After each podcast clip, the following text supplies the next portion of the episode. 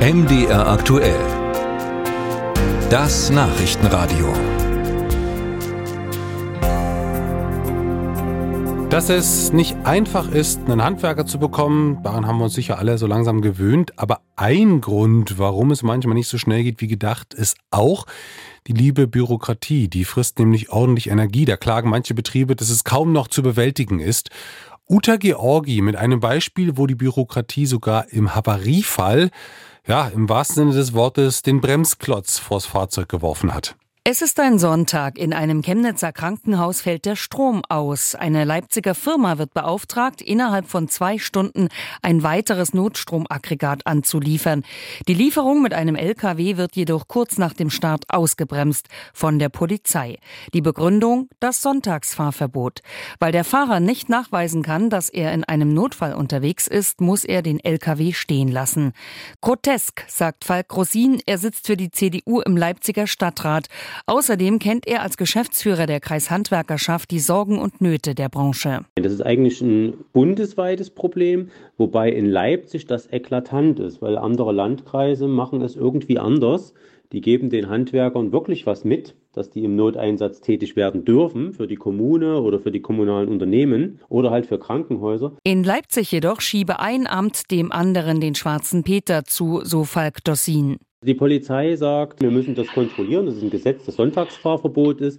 Und die Kommune sagt, das ist ja gar nicht unser Problem. Die sollen einfach sagen, dass sie zu einem Noteinsatz sind. Einfacher wäre es, wenn es ein einfaches Verfahren geben würde. Das könnte beispielsweise über digitale Formulare laufen, die der Handwerker auf dem Handy empfängt und der Polizei vorzeigen kann. In den Amtsstuben jedoch kann man sich dafür nicht so richtig erwärmen, sagt Dosin. Naja, die Verwaltung wollte nicht so richtig an das Thema ran. Das haben wir schon ganz deutlich gespürt in den ganz langen Gesprächen. Wir haben über ein Jahr gebraucht. Im Endeffekt ist jetzt durch die Grünfraktion beschlossen worden, dass die Stadt Leipzig positiv auf die Polizei einwirkt, damit die dort lockerer damit umgehen. Das aber helfe den Handwerkern im Notfall nicht wirklich, sagt Falk Dossin. Auch bei der Handwerkskammer Dresden schrillen beim Thema Bürokratie die Alarmsignale. Hier sagt Hauptgeschäftsführer Andreas Prezinski, wir verlangen für alles eine Bescheinigung. Wir unterstellen immer, dass jemand in Missbrauchstatbestand begeht. Ich glaube, da ist auch was kaputt gegangen in der Gesellschaft. Da haben bei dieser Gelegenheit sicherlich alle wieder alles richtig gemacht, aber das Ergebnis war trotzdem schlecht. Das führe dazu, so Prezinski, für mehr Regelungen brauche man auch mehr Kontrollinstanzen und letztlich mehr Mitarbeiter. Und ich glaube, dort machen wir uns momentan in Deutschland kaputt.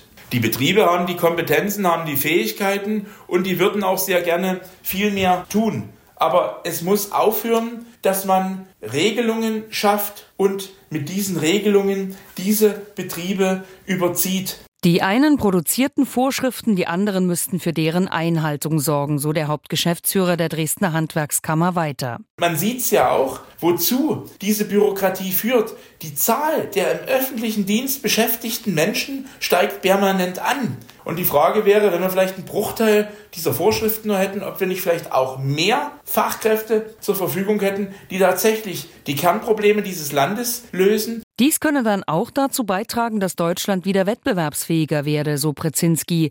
Dann nämlich, wenn mit der Wertschöpfung weniger hoher Bürokratieaufwand verbunden wäre.